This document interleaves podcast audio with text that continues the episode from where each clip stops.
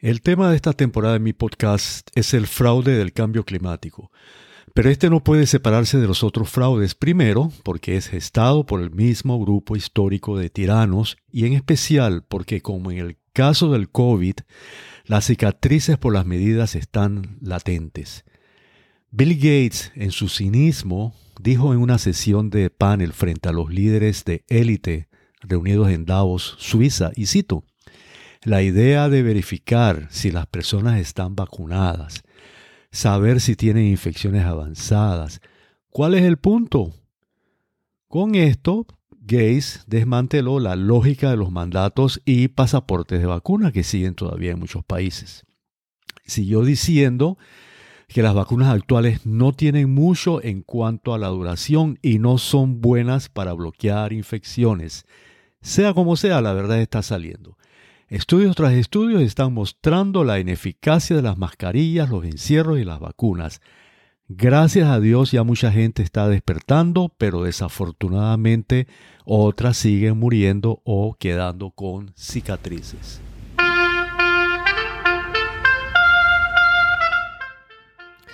Hola, bienvenidos al episodio número 31 de nuestro podcast Grandes Fraudes Científicos. Soy su anfitrión, el doctor Esteban Morales Van Cuartel. A pesar que desde 1995 los datos recogidos por balones y satélites no han mostrado el calentamiento que predecía la gráfica presentada por el doctor Hansen, a la que me referí en el episodio anterior, y que fue, como expliqué, la que inició la alarma sobre un supuesto peligroso y dañino calentamiento global, esta sigue siendo publicada como cierta. Esto sigue plasmando en la mente de la humanidad, sin base científica sólida que lo sustente, el concepto de interferencia humana peligrosa sobre el clima. En este episodio voy a describir cómo se fue condicionando la mente de la gente para construir finalmente este fraude científico. Después de la presentación pública de esta gráfica que comenzó a condicionar la mente de la gente, el siguiente paso fue el diseño y creación por parte de la IPCC de un diagrama del cambio global de la temperatura promedio como una función de las concentraciones de CO2. Compararon las dos cosas. Para esto primero aplicaron los llamados escenarios de emisión. ¿Qué son estos? Expliquémoslos con una imagen. Es como elaborar varias obras de teatro que tienen sus guiones. los guiones son libretos o contenidos. Guiones pues que describen la vida en el futuro. Por lo tanto, esos están llenos de elucubraciones, incertidumbres y de probables eventos que se podrían dar o no en un futuro que es muy difícil de predecir. Cada escenario describe diferentes comportamientos de la humanidad que generan mayor o menor producción de CO2. Aquí está el primer sesgo de esto, porque no se toma en cuenta mejoramientos que siempre se dan de las tecnologías de producción o de medidas de, mitigación que también se están dando. La IPCC presentó seis escenarios con sus correspondientes guiones.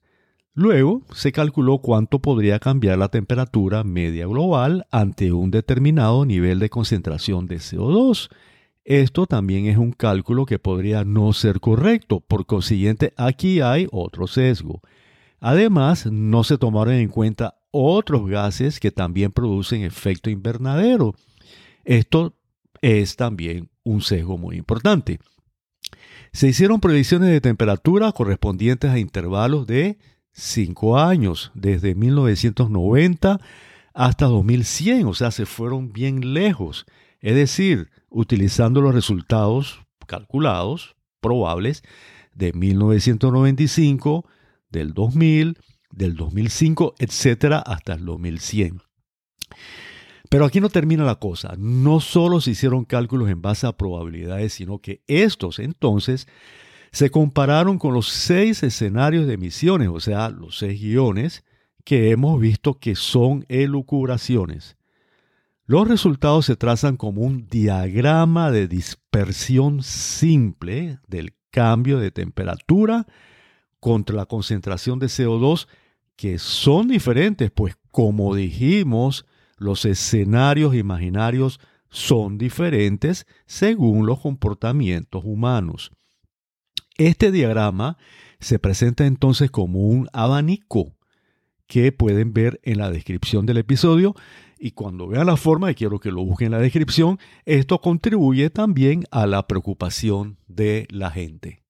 El siguiente paso fue entonces tomar todos los aspectos mencionados anteriormente en la sección anterior e incorporarlos en otro diagrama en donde se representa el futuro cambio climático causado por el hombre por la producción de CO2, proyectado esta vez con respecto a categorías diferentes o lo que ellos llamaron razones de preocupación. Estas son cuatro razones de preocupación y son la relación entre el aumento promedio de la temperatura global con 1, pérdida de lugares ecológicos como manglares, arrecifes, etc. 2, con pérdida de equidad, mercadeos, mercados, PIB, etc. 3, con eventos extremos climáticos como inundaciones, etc. Y cuatro, eventos a gran escala como colapso de la capa de hielo, etc. O sea, todos los efectos y eh, catástrofes, efectos adversos que se pueden producir, que están ahí concentrados y que ellos pues denominaron motivos de preocupación. Con esto, la IPCC construye un diagrama, otro diagrama, cuya representación esquemática presento en la descripción y es importante también que la vean. Este diagrama fue editado por la IPCC y se presentó con el nombre, imagínense, de Diagrama de las Brasas Ardientes, que fue publicado en varios trabajos y en una publicación del New York Times. Su combinación de colores, donde predominaba el color rojo, impresionó fuertemente al lector este lo pueden ver también en la descripción. El informe entonces le atribuye todos los eventos catastróficos al efecto invernadero producto de las emisiones de CO2.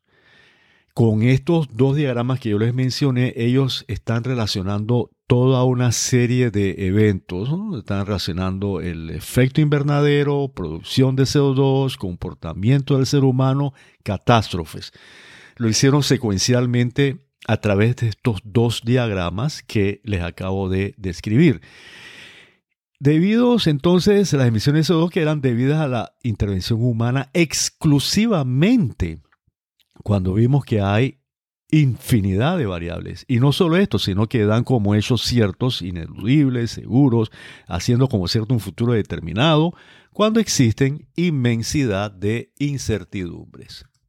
Ahora bien, acabamos de ver lo que planteó la IPCC. hay una serie de consideraciones técnicas, la elaboración de diagramas. Esto no es lo más importante. Lo que quiero resaltar es la gran cantidad de elucubraciones, de inexactitudes que ocurrieron para la, que se dieron para la construcción de todos estos planteamientos. La otra cosa que nosotros vamos a ver en futuros episodios es cómo se cumplió o no se cumplió, a qué nivel se cumplieron el desarrollo de estas catástrofes supuestamente producidas por el ser humano. Eh, han pasado desde el momento que se dieron estas teorías que se publicaron con los diagramas, una serie de años, y podemos ya evaluar la validez o no de estas eh, teorías que ellos presentaron. Esto lo vamos a ver en, como dije, en episodios futuros. Yo quiero concluir este episodio con lo siguiente. Otra vez, en el contexto de una sociedad aislada, muchas veces con poco sentido por la vida, se crea un objeto de ansiedad, tal como se creó con lo del COVID, valiéndose de gráficas, diagramas y campañas de prensa, y se le hace sentir que enfocándose en ese objeto mm, se alivia dicha ansiedad. Esto le produce una fuerte propensión y deseo a participar en la estrategia que se propone. No importa si tiene sentido o no, si es correcto o no, o si se le hace daño o no a él, a su forma de producción, como es el caso, a su economía, pero alivia su dolor que le producen las condiciones anteriores, un alivio psicológico. Se conecta entonces mentalmente a una masa que tiene el mismo dolor y deseo de participación para aliviarlo el mismo mecanismo que se dio para el fraude del COVID. Lo presentado hoy y lo que presentaré en el futuro está de manera más detallada en mi libro Los dos grandes fraudes científicos de los siglos XX y XXI. Este lo pueden adquirir como libro físico o como ebook a través de mi sitio web estebanmoralesvancuartel.com donde además podrán encontrar mucha información de interés y al cual los invito a suscribirse. Aquí podrán acceder también a nuestro podcast.